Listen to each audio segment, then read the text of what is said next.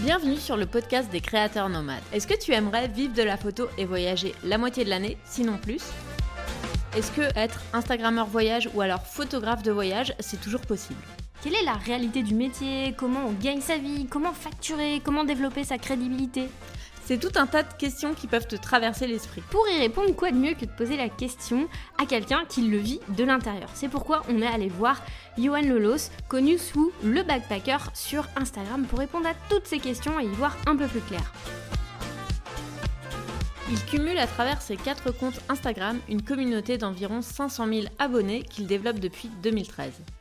Au tout départ, Johan avait surtout l'intention de devenir Instagrammeur voyage, influenceur. C'était une époque où ce mot n'existait pas encore vraiment. Mais de plus en plus, il a décidé de développer plutôt la casquette de photographe de voyage. Si tu ne vois pas la différence, ça tombe bien, on va décortiquer ça pour toi. Tu vas découvrir les facettes de ces deux métiers. Ici Mumu et je suis avec Clem. On a décidé de convertir un bus scolaire en studio de création et en cinébus. On t'explique tout ça sur notre blog et notre chaîne YouTube Voyage en roue libre. Notre objectif est de t'aider toi aussi à devenir un créateur nomade, que tu sois photographe, rédacteur, vidéaste, designer, illustrateur, graphiste. L'idée, c'est que tu puisses devenir un freelance heureux depuis ton canapé ou sur une plage du Costa Rica. Nous avons donc décidé de partir à la rencontre de créateurs nomades aux quatre coins du globe pour qu'ils partagent avec nous leurs conseils, leurs galères et leurs inspirations.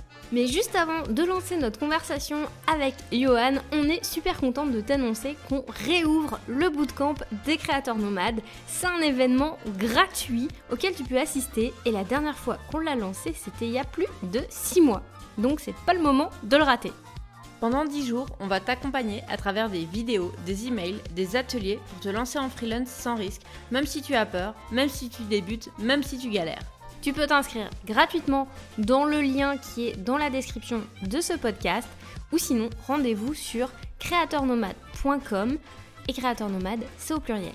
Maintenant que c'est dit, on rejoint Johan pour t'embarquer dans ses aventures. T'es bien installé C'est parti Salut Johan, bah merci euh, d'avoir euh, accepté cette interview. Est-ce que tu peux te présenter en quelques mots euh, et d'où tu viens? Ben, Écoutez, d'abord merci pour l'invitation, c'est un plaisir. alors je m'appelle Johan Lelos, je suis belge, je viens de la région liégeoise et, je suis photographe de voyage. Voilà, ça c'est vraiment l'intro basique en ce qui me concerne. que dire d'autre que ben, je suis photographe depuis plus ou moins dix ans que j'ai étudié la communication et les relations publiques à la base et euh, que c'est suite à un gros voyage en Australie et en Nouvelle-Zélande pendant deux ans que je me suis lancé dans la photo, professionnellement en tout cas. Et justement, par rapport à la photo, euh, pour toi, c'est quoi le rôle d'un photographe de voyage aujourd'hui? Quel doit être son impact son... ouais. Qu'est-ce que ça représente pour toi d'être photographe? Être photographe, euh, à mes yeux, ça représente... Ben, raconter des histoires, euh, transmettre une émotion, documenter, documenter le monde. Ça, c'est un peu mes valeurs aujourd'hui en tant que photographe qui ont évolué avec le temps. C'est sûr que je n'avais pas la même vision de ce qui était un photographe quand j'ai commencé il y, a, à mes débuts, donc euh, en 2013. Maintenant, le rôle d'un photographe, c'est vaste parce euh, parce qu'il y a tellement de types de photographes il y a tellement de, différentes, euh, différents types de valeurs, différents types d'ambitions. C'est difficile de dire quel est le rôle d'un photographe. Hein. Si on prend le rôle d'un photographe animalier, il est forcément pas le même que celui d'un photographe, d'un photojournaliste ou d'un photographe de mariage. Donc, c'est assez difficile de répondre à, cette question. Maintenant, moi, en ce qui me concerne, euh, mon rôle, euh, ce serait de mais je me suis jamais vraiment posé cette question de quel est vraiment mon rôle dans la photo. Quoi. Moi, j'ai juste envie de raconter des histoires, des histoires qui touchent des gens, des histoires authentiques, euh, des histoires qui ne me concernent plus, alors qu'à mes débuts, c'était plutôt, euh, c'était plutôt tourné autour de moi et de mes voyages. Et, c'est vrai que maintenant, ça, c'est un, un, nom qui m'intéresse moins. J'ai plutôt envie de, de, raconter des histoires euh, des, des, gens, des rencontres que, que je fais lors de mes voyages mais évidemment toujours lié au voyage. Quoi. Justement, quand tu as démarré, toi, en, photo, tu as eu euh, plusieurs euh, époques, si on peut dire ça comme ça. Tu as eu euh, ta première époque, si je ne me trompe pas, c'était avec le festival, ton site autour des festivals. Belgian Music Festivals, c'est ça, ouais. Puis ensuite, tu as été en Australie, là, tu as développé ton, ton activité, tu as eu beaucoup de moments de de comment dire de culot, tu as eu aussi euh, un effet si de comment d'être au bon moment, au bon endroit et de savoir bien saisir les opportunités. Est-ce que pour toi, si tu redémarrais aujourd'hui à partir de zéro, il y a des choses que tu referais et des choses que tu referais pas euh, pour euh, dans l'optique de montrer à quelqu'un qui est aujourd'hui qui se dirait non je peux pas être photographe de voyage aujourd'hui c'est trop tard etc qu'est-ce que tu comment tu t'y prendrais en fait? Alors la question est bonne est intéressante Déjà, je vais, peut-être définir ce qu'est un photographe de voyage à mes yeux, euh, parce que là, vous venez de mentionner que c'est potentiellement trop tard d'être photographe aujourd'hui euh, de voyage ou de se lancer comme photographe de voyage, et je pense pas du tout que ce soit le cas, euh, parce que à mes yeux, et, je sais que beaucoup de gens font l'amalgame, à mes yeux, un photographe de voyage n'est pas spécialement un photographe de voyage, virgule, qui est sur Instagram. Euh, un photographe de voyage, on n'a pas, besoin d'être sur Instagram. Quoi. Tu peux tout à fait être un photographe de voyage qui va euh, vivre de sa photo, de ses voyages et avoir des clients qui sont dans l'industrie standard photographique, c'est-à-dire la presse, euh, les offices du tourisme. et, encore, encore, une fois, beaucoup de gens font l'amalgame dès qu'on parle de clients qui sont des offices du tourisme. Beaucoup de gens pensent à influenceurs, blogueurs, promotion sur les réseaux sociaux, mais en fait, pas du tout. C'est-à-dire que les offices du tourisme, toutes les photos que l'on retrouve dans leur brochure, à la base, elles, sont, elles ont été réalisées par des photographes tout à fait classiques et standards. Après, ils vont aller bosser avec des photographes slash influenceurs parce qu'ils vont pouvoir leur amener une dimension supplémentaire qui est la promotion et la diffusion de leur région sur, euh, auprès d'une communauté. Mais il faut, enfin, à mes yeux, il y a vraiment un, vrai amalgame et une vraie différenciation à faire qui est entre le photographe de voyage classique, euh, comme euh, tu ouvres n'importe quel magazine, n'importe quel n'importe quel magazine ou livre photo, euh, tu vas retrouver des photos qui ont été prises par des photographes de voyage et qui n'ont pas spécialement des dizaines de milliers d'abonnés sur les réseaux sociaux. Et puis alors, pour, donc pour ça, pour cette gamme de photographes, je pense qu'il n'est pas du tout trop tard de se lancer. Il euh, n'y a pas de raison. C'est comme devenir photographe de mariage aujourd'hui. Il y a beaucoup de photographes de mariage sur le marché, mais tu peux tout à fait te lancer aujourd'hui. Il n'y a personne euh, qui va t'en empêcher. il y a une place toujours à aller chercher. maintenant, pour le photographe de voyage dit euh, influenceur voyage ou Instagrammeur voyage, là, c'est sûr que c'est beaucoup plus compliqué de se faire une place aujourd'hui dans le milieu, même si ce n'est pas impossible.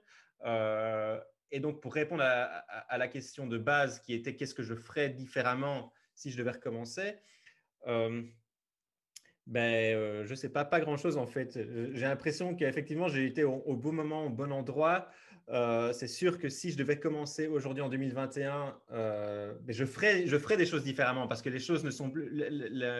Le, monde n'est plus le même et, les opportunités ne sont, plus, ne sont plus les mêmes non plus. Donc, je ne sais pas, peut, honnêtement, je, vraiment, j'y ai jamais réfléchi. Donc, j'aurais tendance à dire peut-être que euh, je me focaliserais peut-être plus sur l'aspect vidéo et YouTube si je voulais me faire un nom dans l'industrie ou percer en tant qu'influenceur, parce que je rappelle qu'en 2014-2015, c'était mon but, c'était de devenir un Instagrammeur influenceur, quoi.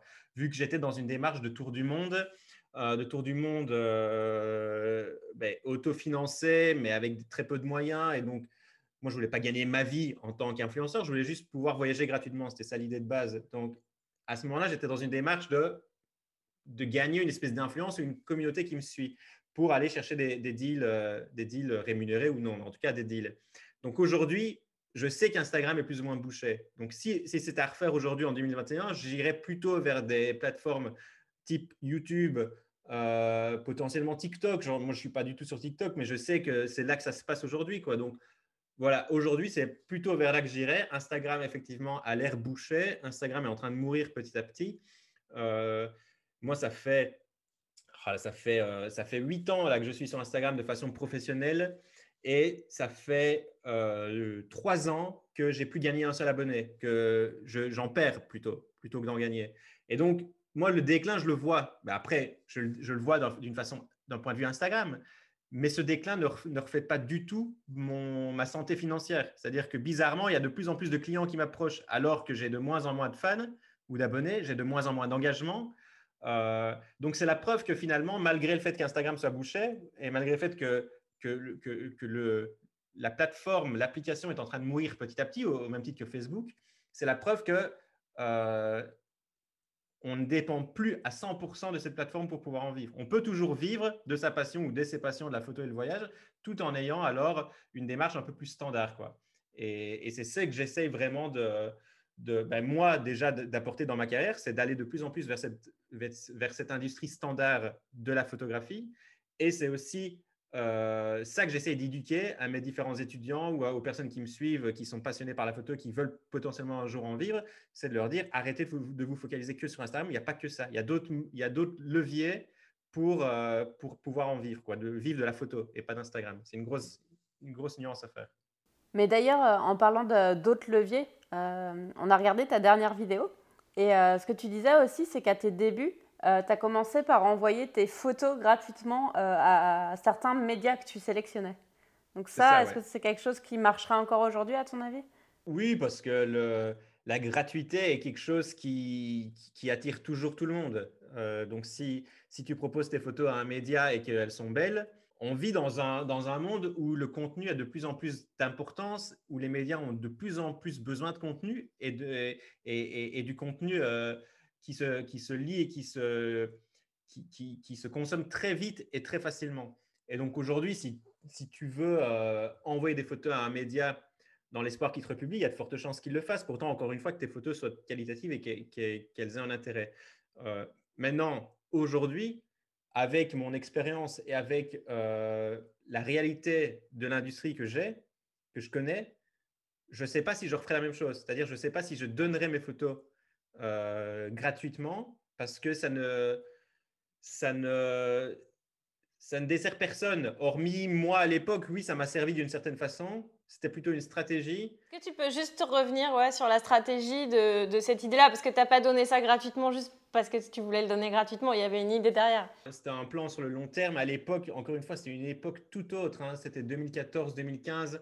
Euh, des sites comme BuzzFeed, Mashable, c'était les rois du monde. Euh, moi, j'ai étudié la com, j'ai étudié la relation publique et je sais que j'ai grandi finalement dans cet univers et j'ai analysé de près ces, sites-là depuis 2008. Euh, dans les débuts des années 2010, BuzzFeed, c'était le, Saint Graal. Quoi. Si tu avais une publication dans BuzzFeed, tu étais le roi du monde, vraiment. Et, je me souviens que le jour, en 2014, quand j'ai annoncé à mes potes que mes photos avaient été publiées sur BuzzFeed, ils hallucinaient. Quoi. C'était, euh, j'étais le roi du monde.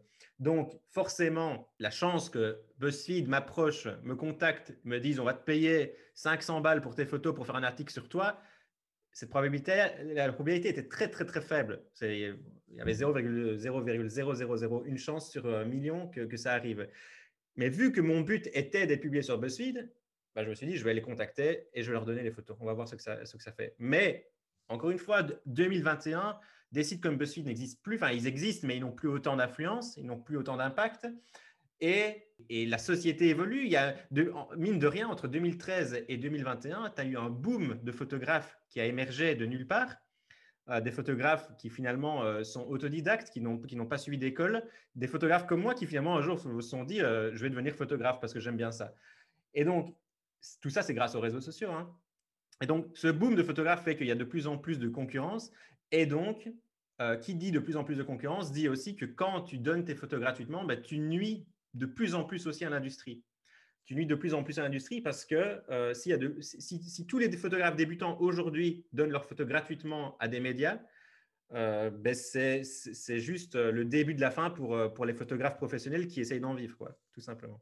C'est un peu le même problème chez les graphistes de vouloir donner gratuitement sans. Je crois que c'est le même problème chez tous les artistes, chez dans, tous les types de. Chez les, ouais, c'est pas que pour, pour les, les, les, artistes visuels. Je pense que même des musiciens, quoi. Il y a combien de musiciens ne sont pas contactés débutants euh, hey, T'as pas envie de me faire un petit jingle gratuit par-ci par-là et, et, en fait, pourquoi Pourquoi gratuit Tu vois?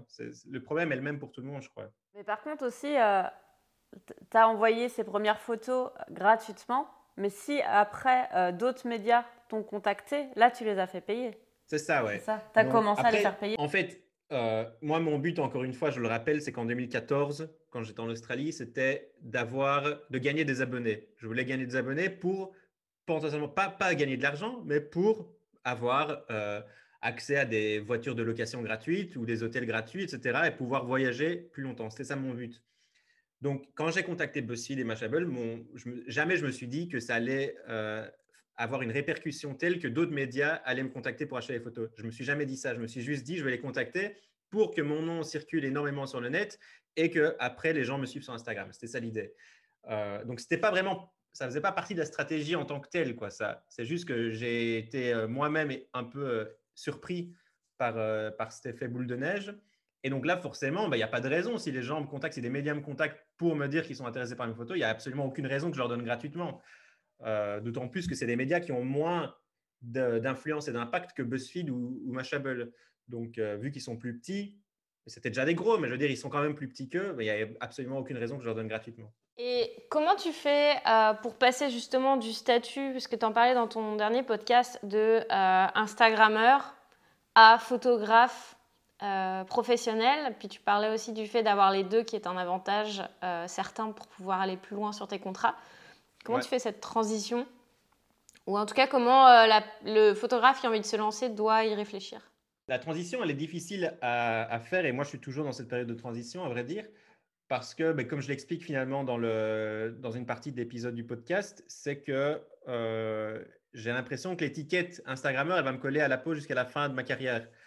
Euh, sauf, si, euh, sauf si un jour, par, par chance, je gagne un grand prix reconnu par toute l'industrie et que là, potentiellement, je vais attirer l'œil de personnes qui n'ont jamais entendu parler de moi et qui vont dire, ah ouais, finalement, bon, on s'en fout de tous ces abonnés, le mec, il est quand même crédible, il a gagné un grand concours, un grand prix. Et je pense que c'est plus ou moins la seule façon aujourd'hui qui me permettrait vraiment de me désolidariser à 100% d'Instagram. Donc moi, je suis toujours dans cette transition à essayer de gagner en crédibilité. C'est notamment aussi pour ça que j'ai créé un podcast qui est dédié que à la photo et qui s'adresse aux photographes.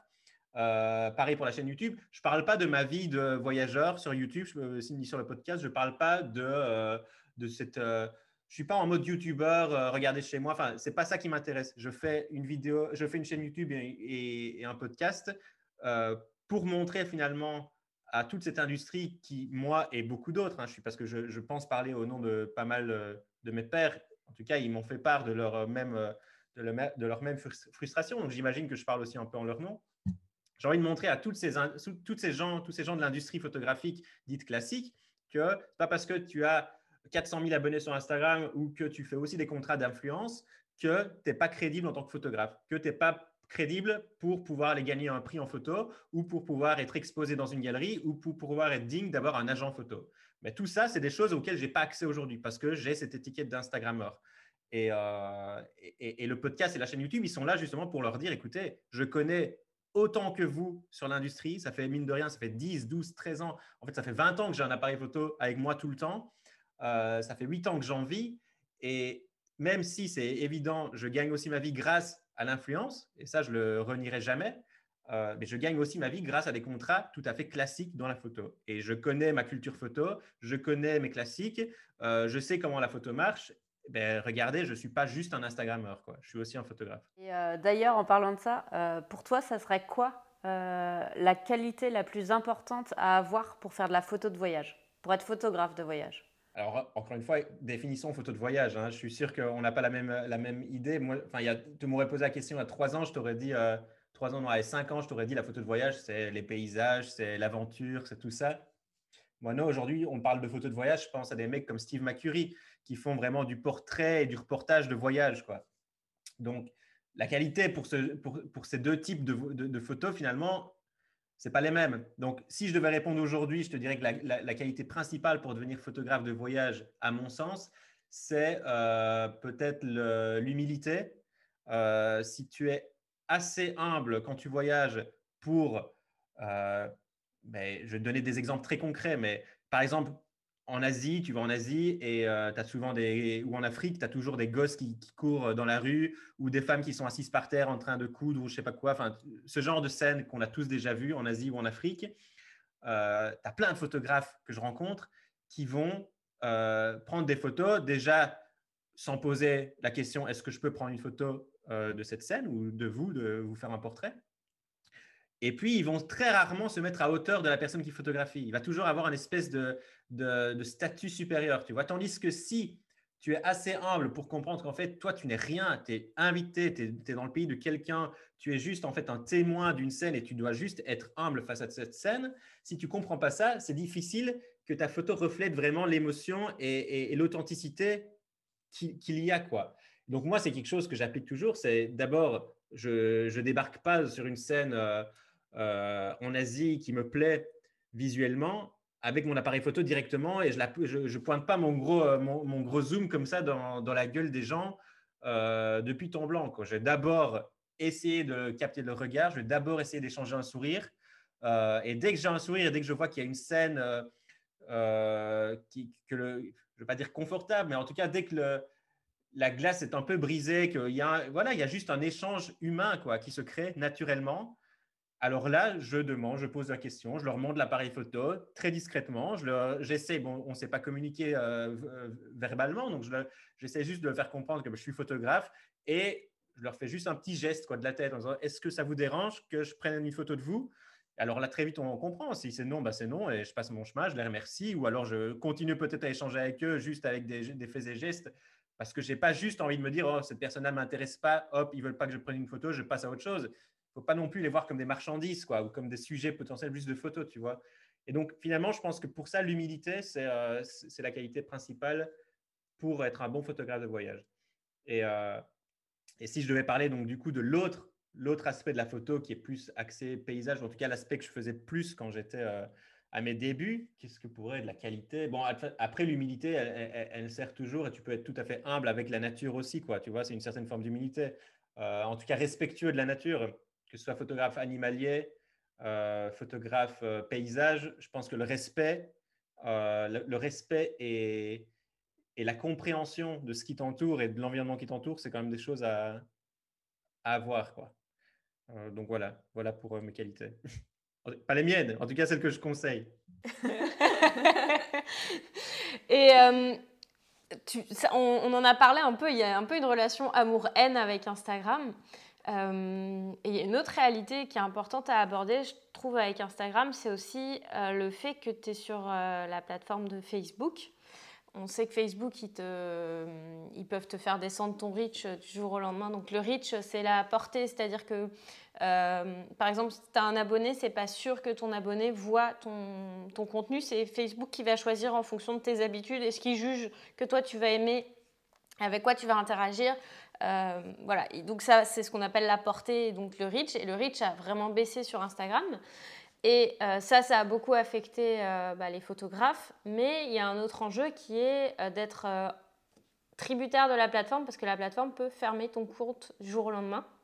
Euh, sans, sans, sans, préavis. Et du coup, euh, il y, a, y, a un peu ce risque-là. Et euh, c'est important de le voir parce que nous, on est sur YouTube et on sait qu'on a aussi cette, ce risque-là qu'un jour ou l'autre, la plateforme, on sort une vidéo qui plaît pas ou il y a n'importe quoi qui se passe. Ça peut même être à travers des campagnes de, haine de la part d'autres personnes qui font que ton, contenu est fermé. Comment est-ce que tu le vis des fois comme une épée de Damoclès au-dessus de ta tête. J'imagine que maintenant que tu es un petit peu plus, euh, comment dire, es en transition vers le statut professionnel, euh, photographe traditionnel plutôt. Euh, est-ce que c'est quelque chose que tu as déjà ressenti ou tu as déjà vu justement des photographes qui ont vécu cette expérience-là? Bien sûr, ouais. Et, et, malgré mes huit ans d'expérience sur Instagram, c'est quelque chose qui me fait toujours, qui me frustre toujours autant, hein, parce que chaque année, tous les six mois, il y a, je sais pas, il y a un nouvel algorithme qui divise mon reach par deux. Et, c'est juste frustrant parce que tu n'as aucune explication possible. Tu es juste, comme tu dis, tributaire d'un algorithme. Euh, et, et, malgré tout, il y a quand même une petite voix dans ta tête qui dit qu'est-ce que je fais de mal Qu'est-ce que je fais? Qu'est-ce que je foire? Est-ce que je fais de la merde? Pourquoi? Tu vois, il y a vraiment une petite voix comme ça qui n'arrive pas à sortir de ta tête et, qui te torture en fait. Donc, euh, la réalité, c'est que je connais personne vraiment qui, s'en soit détaché à 100% de ce côté euh, dépendance des chiffres et du reach. Et, moi non plus, je ne m'en suis pas détaché à 100%. Je sais que ça sert à rien. Je sais que, que je dois faire avec. Mais, euh, mais malgré tout, je crois que c'est humain. Quoi. tu te compares aux autres, tu vois que toi, tu, ton reach, il est divisé par 8 chaque année et, l'autre qui a commencé la même année que toi, lui, bizarrement, euh, ça va toujours nickel. Donc, tu te dis, mais qu'est-ce, qu'est-ce qui se passe? Donc, ça, c'est difficile. Euh, et donc, pour pallier à ça, ben, qu'est-ce qu'il faut faire? Effectivement, il faut, euh, il faut aller, il faut aller appartenir. Il faut que ton audience t'appartienne, quoi. Ton audience, pour le moment, tu l'empruntes à Facebook et à Instagram. elle ne t'appartient pas. Et donc ça, c'est vraiment des, c'est vraiment des, des règles marketing qu'on t'apprend à l'école ou, ou sur Internet. Hein. Il n'y a, a pas que l'école maintenant, mais sur Internet, on t'apprend vraiment que euh, tu dois aller vraiment acquérir ton audience pour justement contrer ce potentiel jour où Facebook, Instagram, YouTube te fermera les portes et tu perdras toute ton audience. Et moi, en fait, c'est un peu ce que je vis parce que quand je compare euh, mon reach en 2016-2017, où tout allait bien, j'étais toujours dans une phase croissante, euh, aussi bien en engagement qu'en audience. Je, faisais, je me souviens que je faisais des 30, 25, 30 000 likes par photo, quoi, et que je faisais, mais chacun de mes posts allait, il touchait quasi 500 000 personnes à chaque fois. Donc, et en fait, j'en ai juste pas. Euh, j'ai pas eu la pertinence, ni la, je ne sais même pas que je devais faire ça en fait. C'est juste que je, débutais, j'étais jeune. Mais je n'ai pas eu la, conscience de me dire je vais aller convertir cette audience qui ne m'appartient pas en une audience qui m'appartient. Et donc, comment j'aurais pu faire ça? C'est déjà mettre en place une newsletter à l'époque euh, ou diversifier mes contenus sur différentes plateformes. Faire un podcast, faire une chaîne YouTube, tout ça, en fait, finalement, c'est aussi dans cette démarche-là. C'est de me dire aujourd'hui, je n'ai pas besoin de 400 000 personnes qui me suivent.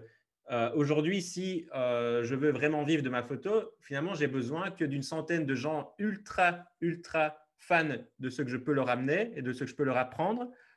Euh, et si ces gens, si, ces 100 personnes participent à mes workshops, achètent mes formations en ligne, achètent des tirages, achètent plus ou moins tout ce que je peux leur proposer, hein, mon, bouquin, mes calendriers, en fait, tout ce qui fait vivre un photographe aujourd'hui.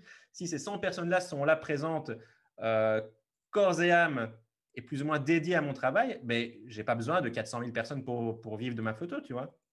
Donc ça, c'est quelque chose que je regrette, que j'aurais dû mettre bien plus tôt en application, c'est essayer de parler à une, une, niche beaucoup plus ciblée, beaucoup plus qualifiée et euh, qui, j'ai pas envie d'utiliser le mot qui va m'appartenir, mais en tout cas, euh, à qui... Euh, qui va te suivre en fait. Voilà, c'est parce qu'en fait, c'est le fait d'exister en dehors de la plateforme et de ne pas euh, être juste. En fait, c'est vraiment important. Et des fois, c'est un peu. Nous, on a la situation où on, est, on s'est un peu éparpillé sur différents réseaux et où on a la frustration inverse de se dire Ah, on n'avance pas assez vite sur un réseau ah et tout. Mais euh, on sait que s'il y en a un qui ferme, c'est pas grave. Ou s'il y a un truc qui se passe pas bien sur un, c'est pas grave. Et c'est une espèce de sécurité de se dire bon, bah, au moins, on est à plusieurs endroits et on peut nous retrouver aussi à plusieurs endroits. Ce qui parfois peut paraître qui est assez contraire à ce que euh, beaucoup de personnes disent quand on, se lance sur euh, les réseaux, où il faut vraiment se concentrer sur un truc, euh, juste ça. donc on l'a un peu fait sur YouTube, où c'est là où on va mettre plus d'efforts, par exemple, mais on sait qu'il y a des gens, dès qu'on va mettre le podcast en ligne, ils seront là, on a notre newsletter, on a le blog et tout. Mais c'est parce qu'en fait, il faut exister à plusieurs endroits quand tu es un créateur pour justement permettre à la personne qui aime ton travail de te retrouver quoi qu'il arrive parce que tu sais que tu es ailleurs en fait et de l'emmener d'un réseau à l'autre et pas être en dépendance. Et ce qu'il y a d'intéressant aussi avec cette pratique, comme euh, tu le fais maintenant avec euh, ton podcast ou avec YouTube, c'est que tu peux apporter des choses différentes à des moments différents dans, ton, euh, dans ton activité.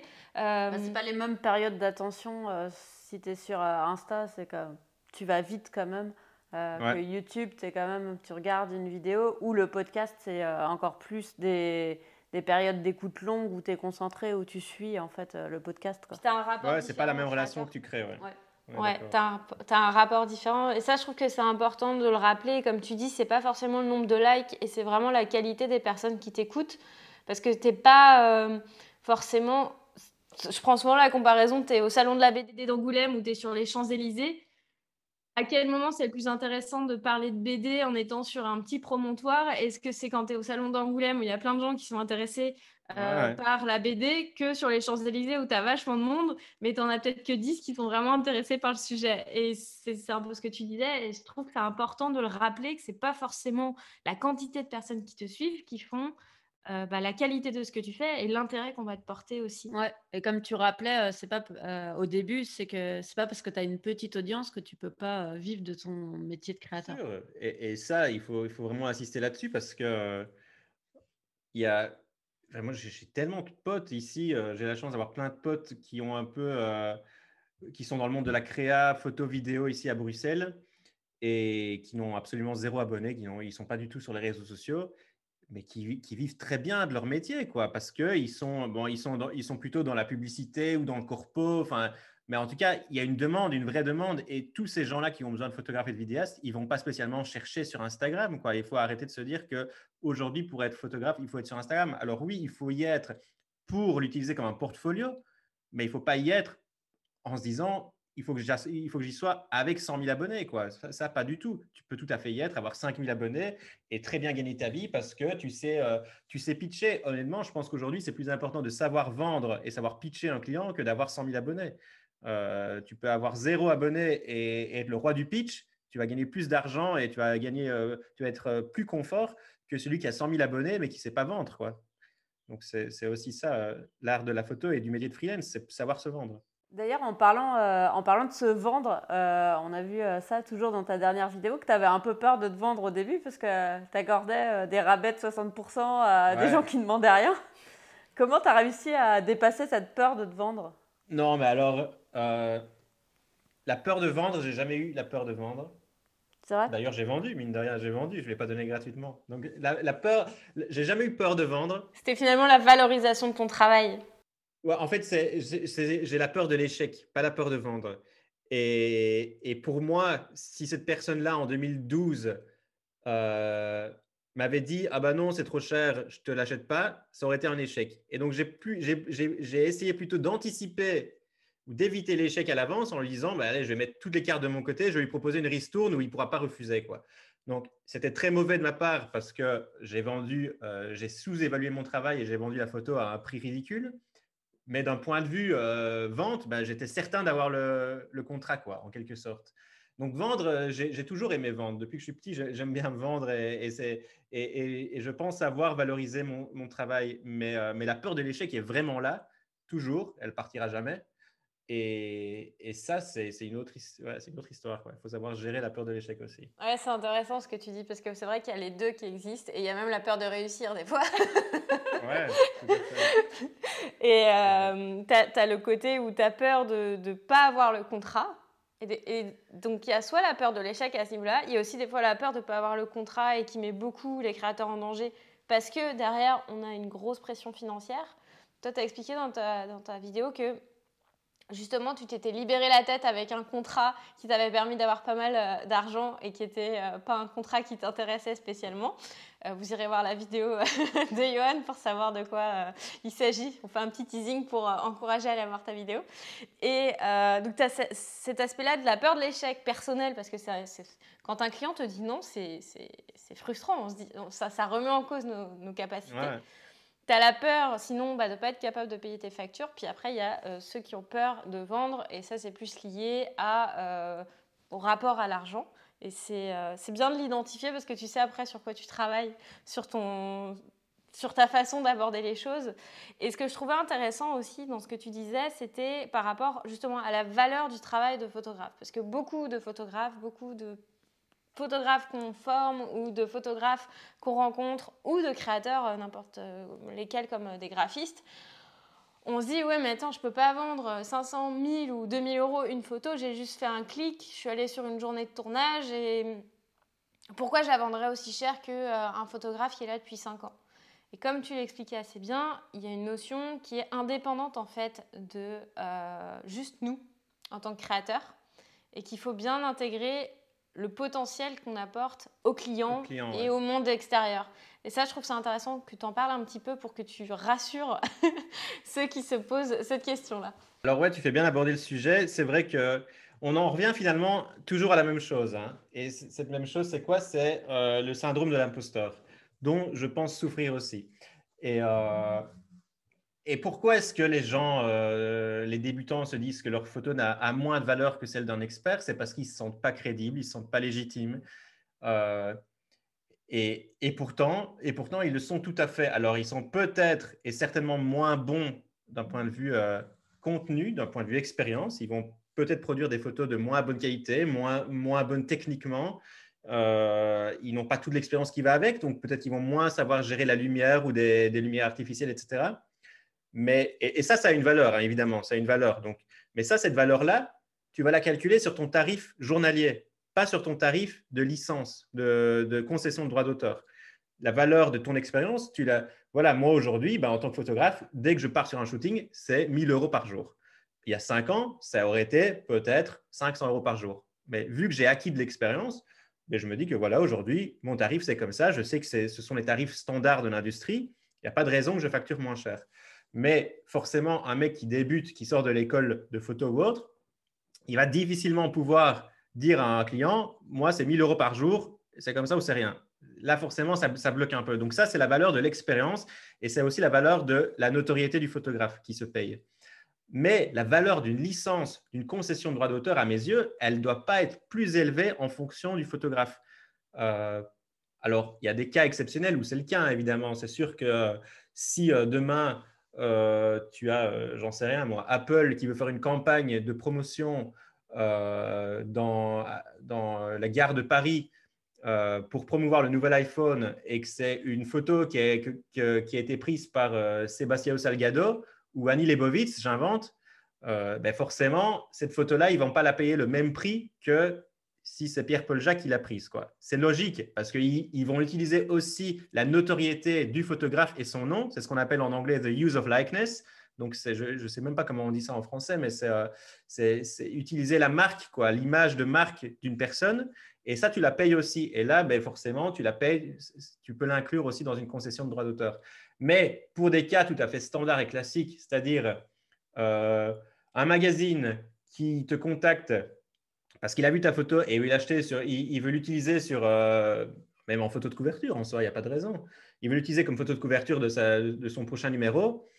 Que tu aies zéro expérience, que tu débutes dans la photo ou que tu aies 20 ans d'expérience, la photo, elle a la même valeur à mes yeux parce que comment est-ce qu'on calcule le prix d'une photo lorsque tu vends les droits euh, de cette photo?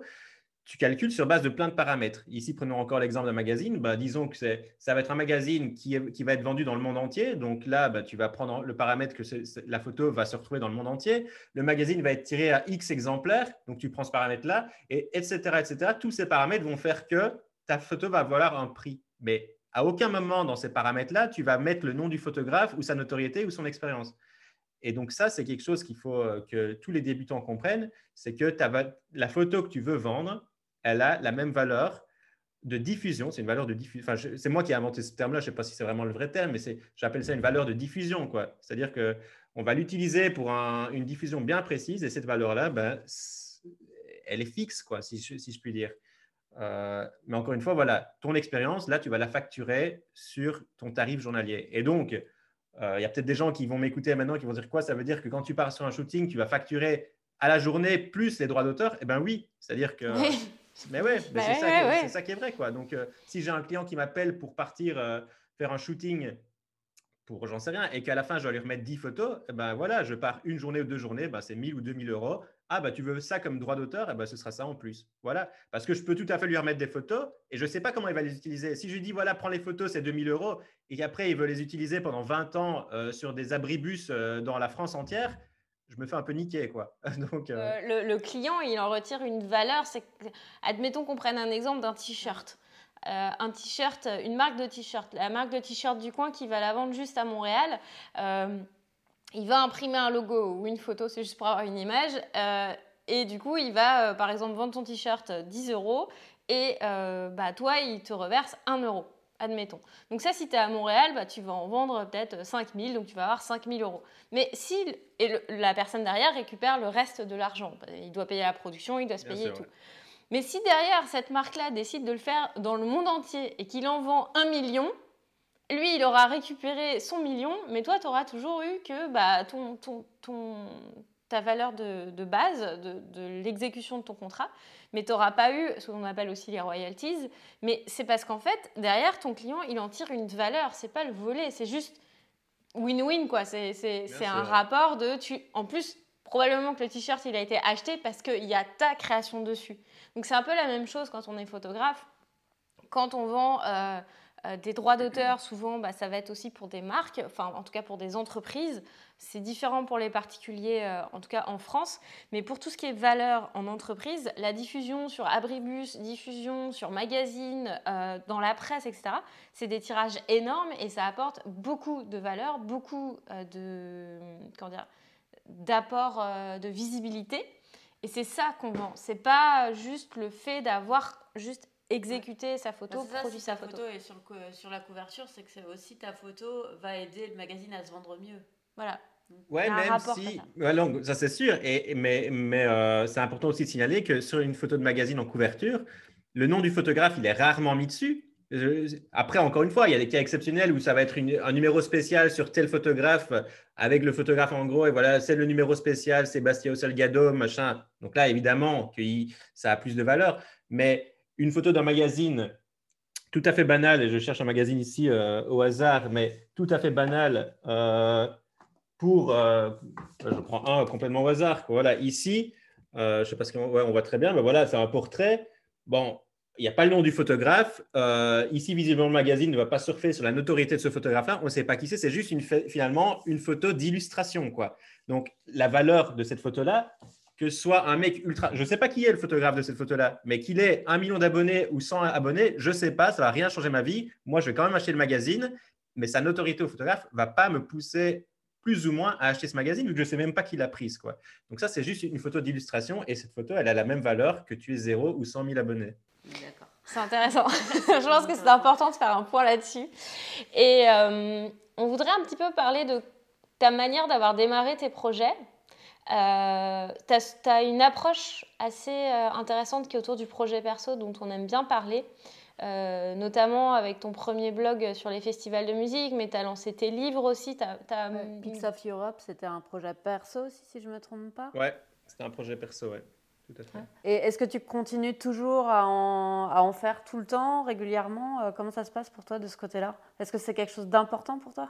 C'est super important. Euh, c'est tellement important que c'est une raison pour laquelle j'ai arrêté de travailler beaucoup avec des offices du tourisme. Euh, en 2015, quand je suis rentré de mes deux ans de voyage, j'ai bossé excessivement de fois avec des, offices du tourisme parce que c'était le début pour moi, parce que c'était des contrats faciles, plus ou moins bien payés, et ça me permettait de voyager. Mais en fait, très vite, je me suis rendu compte que c'était plus du voyage, c'était juste un shoot à l'étranger et avec beaucoup de contraintes et très peu de plaisir finalement. Donc j'ai arrêté de faire ça parce que je voulais retourner à mes racines, qui étaient finalement le voyage. Moi, mes racines, je le rappelle, c'est deux ans de voyage en backpacker en mode liberté totale. quoi. C'est comme ça que je suis tombé, je suis tombé dans la photo. Et donc j'avais envie de, retomber, euh, de regoûter à ça et de, repartir sur des voyages plus perso, euh, plus, euh, plus, plus roots, dont Peaks of Europe. C'est comme ça qu'il est, né. Et, c'est pour ça aussi que notamment j'ai approché des, des, marques, des sponsors, des partenaires, des clients, on les appelle comme on veut, mais c'est un peu de tout, qui allaient pouvoir me suivre sur le long terme, dont Toyota, qui en fait partie maintenant, ça fait quatre ans qu'on bosse ensemble. Et moi, quand j'ai pitché cette idée à Toyota, je leur ai dit, exactement ce que je viens de vous dire, c'est-à-dire que j'en ai marre de travailler avec des offices de tourisme euh, pour plein de raisons. Mais forcément, c'est un certain revenu. Ça, allait avoir un énorme impact financier sur, euh, dans ma vie si j'arrêtais de but en blanc. Et donc, j'aurais dit à Toyota que j'avais besoin d'un partenaire sur le long terme qui allait pouvoir me faire confiance, pouvoir me soutenir dans mes projets et qui allait finalement pouvoir remplacer les revenus des offices de tourisme. Et, finalement, cet argent-là, j'allais pouvoir mais, le réinvestir dans mes projets perso. C'était ça l'idée. Et, là, ça fait quatre ans qu'on bosse ensemble et c'est génial. Donc, ça, leur argent me permet de financer des projets perso. Alors là, c'est vrai qu'avec le Covid, euh, c'est un, peu, euh, un peu la mort, mais, euh, mais l'année passée, normalement, je devais partir quatre mois sur les routes d'Asie centrale et faire Kazakhstan, Tadjikistan, Mongolie, etc. etc. mais tout ça n'a pas, pas pu avoir lieu. Mais ça, c'est un, projet que j'aurais financé, que j'aurais autofinancé finalement avec l'argent que je gagne grâce à Toyota notamment, entre autres. Mais, euh, mais je veux dire, j'ai plus besoin de faire 20 contrats ou 10 contrats par an avec des offices tourisme euh, parce, que, parce que Toyota me permet euh, de remplacer ces revenus-là. Ça, c'est une chose. Et surtout, j'ai plus envie de faire des contrats. J'en fais encore un ou deux par an parce que des fois, c'est quand même marrant et, j'essaie de sortir un peu de ma zone de confort. Ça reste du reportage, ça me plaît. Mais 10, euh, comme j'en faisais par an, 10 ou 15 par an, c'était un enfer. Quoi. Donc, euh, c'est pour ça que j'ai voulu arrêter. Mais je ne peux pas arrêter et me dire, euh, OK, j'arrête et je vis une vie je vais une vie, je vais une vie de, nomade pépère qui, qui gagne plus de sous. Je ne pouvais pas me le permettre non plus. Quoi. il fallait que je trouve un, moyen de remplacer ça. Et comment ça se passe? Est-ce que tu peux expliquer un peu aux, aux auditeurs la différence justement entre un contrat avec un office du tourisme et quand on est ambassadeur pour une marque comme, comme tu l'as avec Toyota? C'est quoi ton rôle exactement? Ouais. La différence, elle, est, elle est, claire. Hein. y a d'un côté, c'est un partenariat sur le long terme. L'autre, c'est un one-shot. et les attentes ne sont pas les mêmes. C'est-à-dire que les offices de tourisme, ils vont t'envoyer un brief et ils ont des attentes très élevées sur une période très courte. Ils vont dire, voilà, tu viens une semaine. Eux, généralement, leur campagne, elle va peut-être durer un mois ou deux. Donc, ils vont calculer le ROI sur, euh, au bout de deux mois, peut-être, deux, trois mois, j'en sais rien. Et tu as intérêt à avoir euh, répondu à leurs attentes au bout, de la fin de la campagne, sinon, euh, sinon ils sont déçus. Et donc là, qu'est-ce que c'est les, les, les, contenus qu'on doit, qu'on doit rendre généralement? Après, il y, a il, y a, tous les types de cas, hein, mais généralement, tu as le truc basique d'influenceurs où tu as un office de tourisme qui va inviter plusieurs influenceurs à venir faire la promo de leur, euh, leur région, faire quelques posts sur les réseaux sociaux, une vidéo YouTube, euh, un article de blog et quelques stories Instagram. Hop, les influenceurs prennent leur cachet et ça s'arrête là. Euh, moi, tout ça, je fais plus, ça m'intéresse plus. Je vais toujours vendre des photos en plus. Je vais toujours dire, voilà, je vais, je vais je veux bien faire tout ce que vous voulez, je veux bien faire la promotion de votre office de tourisme à travers les réseaux sociaux, bien sûr, parce que ça reste, euh, ça reste une partie de mon travail. Donc, je ne vois pas ça comme de la publicité déguisée, ou euh, que ce soit pour les offices tourisme ou pour Toyota, hein, j'y reviendrai. Mais pour moi, je ne vois pas ça comme de la publicité déguisée ou du post sponsorisé, même si sous contrat, je dois mentionner que c'est sponsor, etc., parce que c'est la loi et je la trouve un peu conne, cette loi. Euh, pourquoi? Parce que aujourd'hui, je suis photographe, c'est mon métier et je partage mon métier. C'est-à-dire que je suis payé pour aller prendre des photos. Alors, si c'est l'Office du tourisme des Charentes ou si c'est l'Office du tourisme de Norvège, on s'en fout. Mais c'est un client qui me paye pour aller prendre des photos. Et moi, qui est pourquoi est-ce qu'on m'oblige à aller mettre un hashtag sponsor quand finalement je fais juste que partager mon travail sur les réseaux sociaux Alors, bien sûr qu'il y a une certaine influence, mais à quel moment tu fais la barrière? C'est quoi? Il faut que à partir de combien d'abonnés tu dois mettre hashtag sponsor? C'est ridicule, quoi. Ça veut dire que le mec qui a 500 abonnés et qui va être payé par l'Office du tourisme de Norvège parce qu'on lui a commandé 100 photos ou 20 photos, là, il peut tout à fait les poster sur son réseau social et ne pas mettre de hashtag. Mais si tu as 100 000 abonnés, tu dois le mettre. Enfin, la loi, elle est un peu complètement ridicule. Sous prétexte que euh, tu postes des photos sur euh, Instagram pour un client, tu dois poster hashtag sponsor. Alors, il y a des dérives évidemment à éviter. Mais moi, je te parle du cas du photographe. Quoi. Je ne te parle pas du cas d'une influenceuse beauté qui ne, qui ne, gagne des contrats que par des, des, collaborations avec des marques, où là, on est clairement plutôt sur de la publicité euh, et de la promotion. Mais, euh, et c'est pareil pour Toyota, c'est-à-dire que Toyota, moi, quand aujourd'hui, mon contrat avec eux, c'est quoi? C'est pas faire des posts sponsors, c'est pas faire de la visibilité sur Instagram. D'ailleurs, allez voir mon Instagram, c'est rare quand il y a du Toyota dessus c'est je leur remets un certain nombre de photos tous les trimestres. Donc ici, je pense qu'on est euh, à 20 photos tous les trois mois, tous les trois mois, quelque chose comme ça en moyenne. Mais bon, il y a des mois où il y a des trimestres où je voyage pas, etc. Donc finalement, on s'en fout. Enfin, on est devenu un peu amis. Et des fois, je leur remets 100 photos. Ici, il y a deux mois, j'ai été faire un shoot pour le nouveau Hilux ici en Belgique, vu que je pouvais pas aller ailleurs.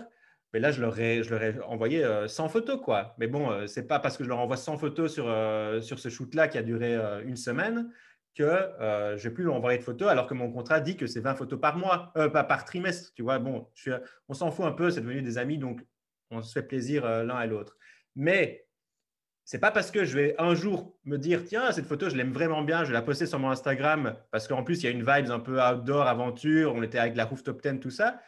Si je la poste sur Instagram, est-ce que c'est du post sponsorisé? Pas du tout. C'est juste moi photographe qui a un client qui s'appelle Toyota, mais je poste sur Instagram la photo que j'ai prise pour Toyota. Mais en fait, tu n'as pas d'engagement. T'as pas d'engagement. Euh, la différence, elle n'est pas plutôt dans l'engagement du contrat qui, stipule que tu dois. En fait, tu n'es pas payé pour euh, la poster sur tes réseaux.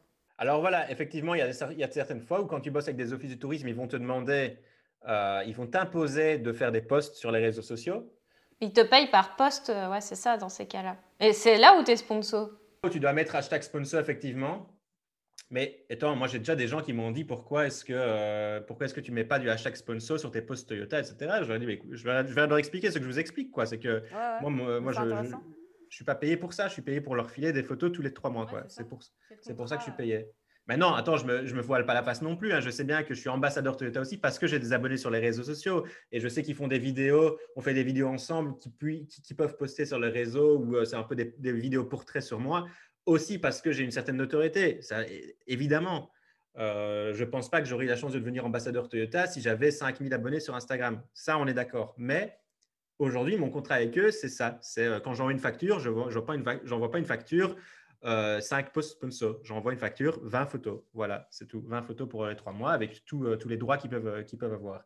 Mais pour les offices du tourisme, effectivement, ils vont dans le contrat souvent mentionner le nombre de, de délivrables que tu dois faire sur les réseaux. Mais comme je disais, moi, je ne travaille plus comme ça. C'est-à-dire que oui, il va peut-être avoir cette, ligne-là dans le contrat, mais il y aura toujours une ligne où il y aura aussi des photos qui vont avoir derrière. Alors, ça, je ne le fais pas juste pour me dire, je n'ai pas besoin de mettre le hashtag sponsor parce que je le mets. Il me l'oblige, c'est la loi, je le mets. Donc, ça, peu importe. Mais c'est juste parce que, encore une fois, je vais aller chercher à aller vendre un truc en plus. Et ce truc en plus, bah, c'est je vous vends la photo. Vous ne me payez pas que pour mon influence, parce que moi, ça me lourd d'être juste un influenceur et un Instagrammeur. Je suis un photographe. Ben, vous voulez bosser avec moi, ben, achetez mes photos au moins. Quoi. achetez pas juste euh, ma notoriété, achetez au moins mes photos. C'est, euh, Non, mais c'est vrai que c'est important de bien, bien comprendre les différents aspects et aussi bah, le potentiel que tu as en fonction de où tu en es dans ton projet. Et euh, quand tu construis tes projets perso, du coup, tu essayes d'avoir un financement avec des partenaires. Mais pour toi, qu'est-ce que ça représente justement d'avoir des projets perso dans la vie d'un photographe? C'est le c'est ce qui fait vivre un photographe. Un photographe sans projet perso, euh, et pourtant j'en ai des potes photographes qui n'ont pas de projet perso, mais c'est des photographes que je ne pense pas qui, qui sont ultra épanouis, quoi, ou qui, qui vont faire un burn-out un jour ou l'autre. Parce que que tu sois dans la photo de mariage ou dans la photo euh, corporate ou dans la photo euh, publicitaire, bon, tu peux être tout à fait passionné par ça à 100%, hein, et je suis sûr que ça existe. Mais je pense qu'il y a une plus grande majorité de gens, s'ils ne font que ça tous les jours de leur vie, à un moment donné, ils vont se dire putain, mais c'est.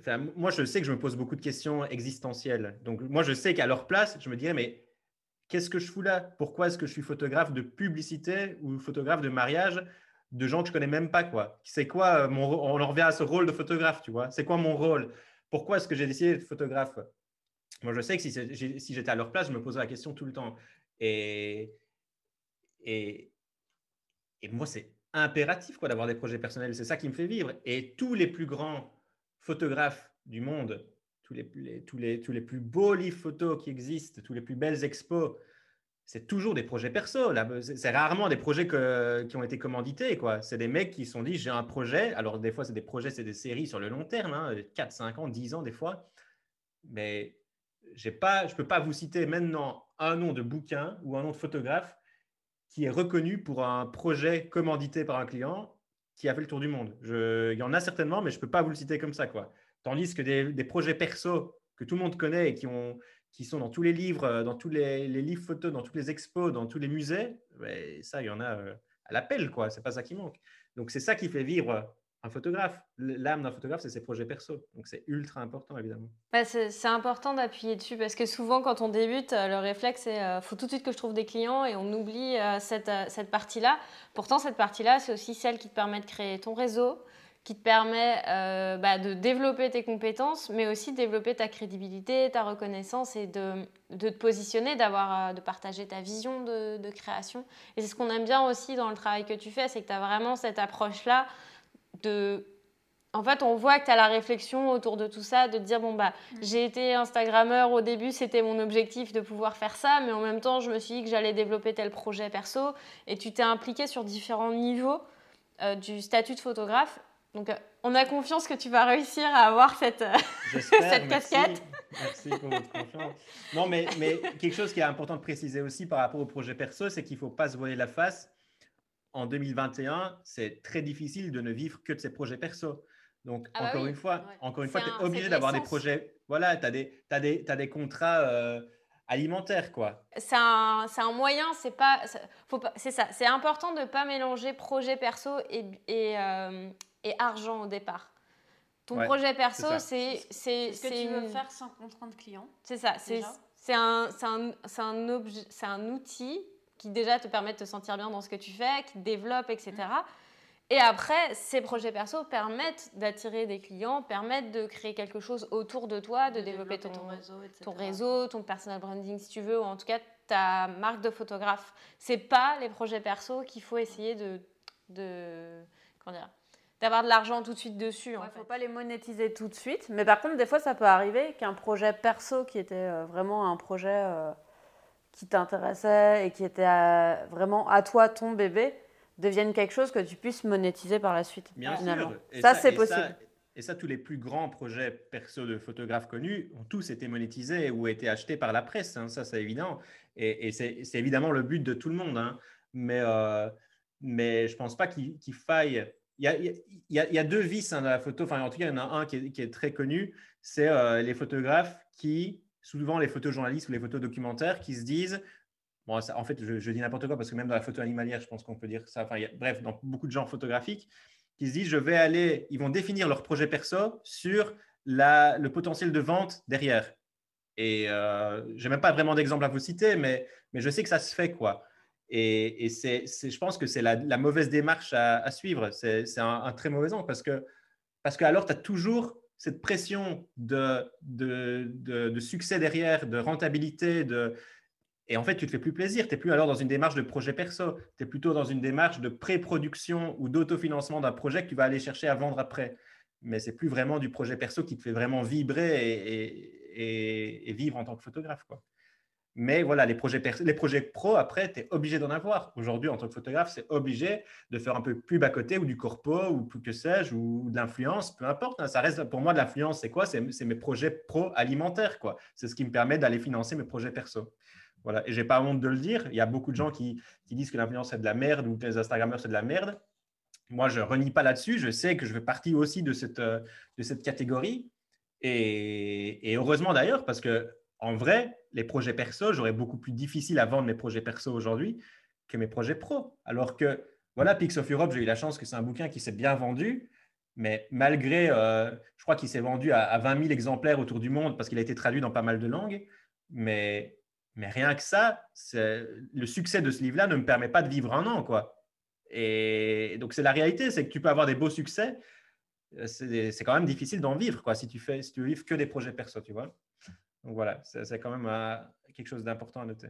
Et euh, pour finir le podcast, est-ce qu'on pourrait euh, avoir, parce que tu as eu pas mal d'expériences, hein, tu as voyagé, tu as pas mal bougé, quelle est l'expérience qui t'a le plus marqué en tant que photographe pendant tes voyages?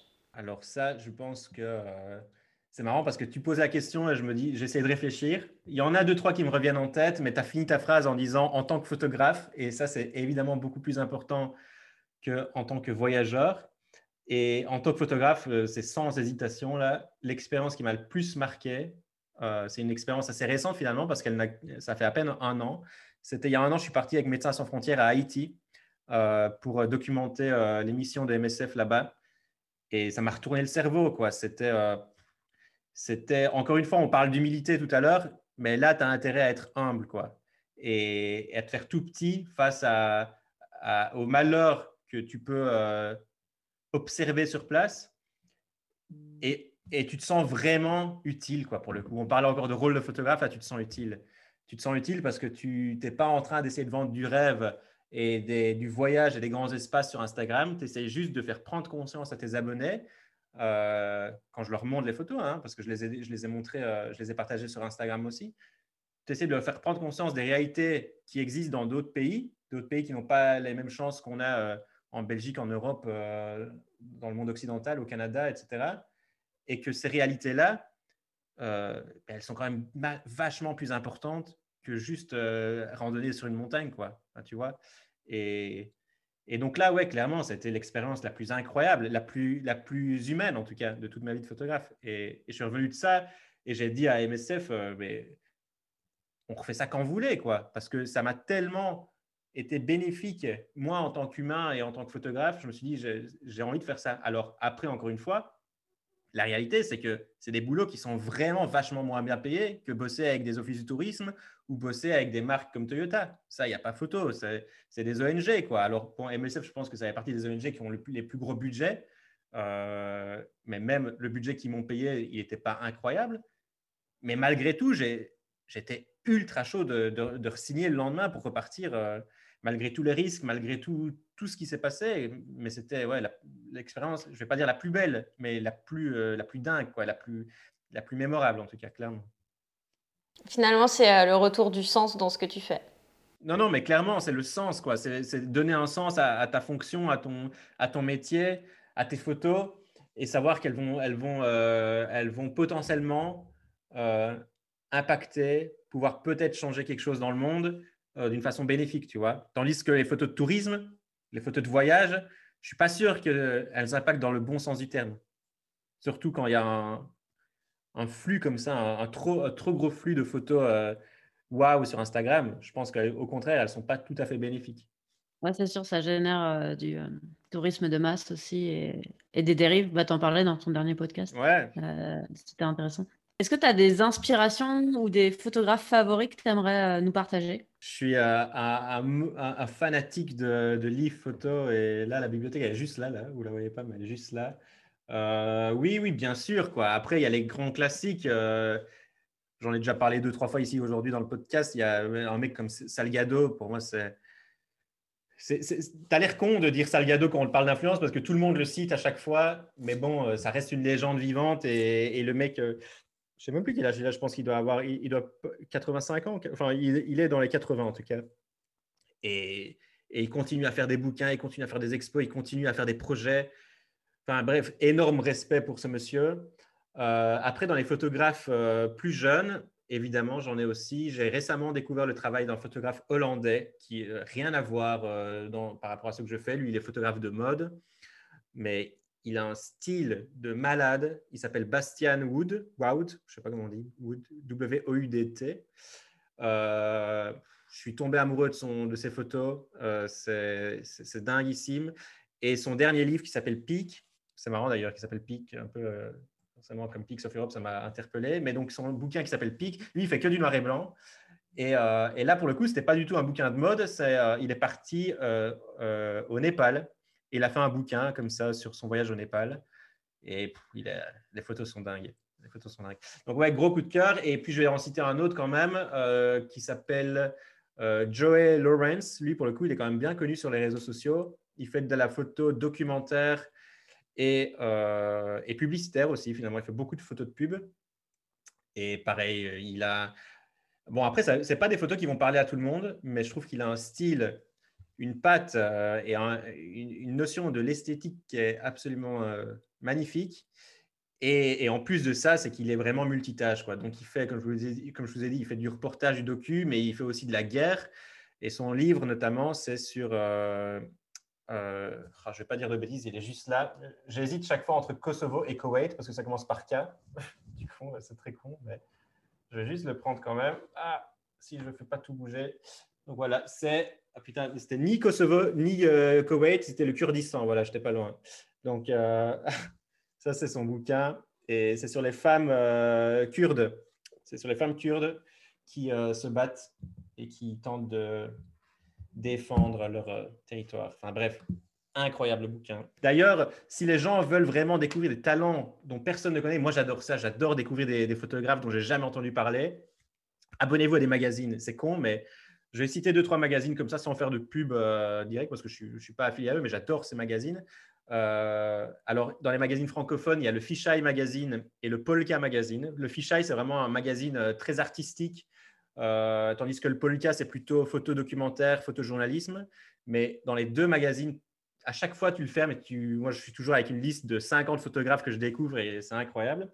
Après, il y a, je l'ai montré tout à l'heure, le British Journal of Photography, qui est vraiment. Euh, il y a des talents, euh, tu ne sais, pas d'où ils sortent. quoi. C'est vraiment, pour ça, c'est une petite référence. Et le dernier qui est là, c'est un magazine hollandais, mais en anglais, le GUP, GUP. Et là, pareil, c'est juste Là, c'est vraiment plutôt un petit livret photo. Il n'y a que des photos dedans. Euh, il y a très peu de texte, mais c'est chaque fois une, euh, petite collection des meilleurs talents euh, émergents. Et c'est voilà. Moi, j'adore découvrir des nouveaux photographes comme ça qui débattent. Bah, on va mettre tous les liens dans l'article qui sera dédié à cette interview, puis on va les mettre aussi dans la description du podcast. Et si c'est, on est sur YouTube, ça sera dans la description de, de l'épisode. On va mettre ça partout. Et du coup, pour finir, où est le meilleur endroit euh, pour te suivre, euh, Johan? Bon, le meilleur endroit, enfin, ça dépend ce que vous voulez. Si vous voulez de la photo, venez sur Instagram, euh, le backpacker. Si vous voulez des livres photos, c'est aussi sur Instagram, c'est Photobook Junkie. Euh, et si vous voulez qu'on parle photo vraiment pure et dure autour de tout ce qui touche au, métier de photographe, il y a mon podcast qui s'appelle Blue Hour. Blue Hour, tapez Blue Hour, normalement ça devrait passer, ou Blue Hour Club si vraiment vous ne trouvez pas et euh, ma chaîne YouTube, voilà, qui est fraîchement lancée et où je parle photo aussi euh, de long en large et de large en travers. Super, bah, on va mettre tous les liens partout sur l'article dans les descriptions du podcast ou de la chaîne YouTube. Encore merci euh, pour euh, ce moment passé avec toi. Et, et, on espère te recroiser sur les routes. Eh bien, bien volontiers, à très vite. Merci d'avoir suivi ce podcast. Si toi aussi tu as envie de te lancer en freelance, mais que tu te sens perdu, que tu as peur de te lancer, ou même si tu galères à trouver des clients, ça tombe bien, on a ce qu'il te faut. Rejoins le bootcamp des créateurs nomades et notre communauté privée par email. On va te partager tout ce dont tu as besoin pour vivre d'une activité en accord avec tes valeurs. Parce que comme on l'a vu avec Johan, tu peux bien vivre de ton activité en étant un créateur. C'est pas vrai qu'un créateur est forcément en train de vivre dans une chambre de bonne, à manger des pâtes tous les soirs, parce qu'il gagne pas sa vie. C'est pas vrai. Nous, on gagne très bien notre vie en étant graphiste, vidéaste, directrice artistique, illustratrice. C'est pas un problème. On te partage ça dans le bootcamp, on te montre les bonnes approches, parce que le problème fondamental, c'est souvent qu'on s'y prend pas bien, qu'on fait des erreurs qui nous semblent tout à fait normales, mais qui nous coûtent très cher à la fin. Et nous, on a envie que tu puisses bien vivre de ton activité et que tu te sentes bien dans ce que tu fais et que tu vendes pas ton âme. Donc pour ça, rejoins-nous dans le bootcamp des créateurs nomades, c'est gratuit et je te promets que tu vas t'éclater. Et évidemment, si c'est pas déjà fait, abonne-toi, partage et voyage.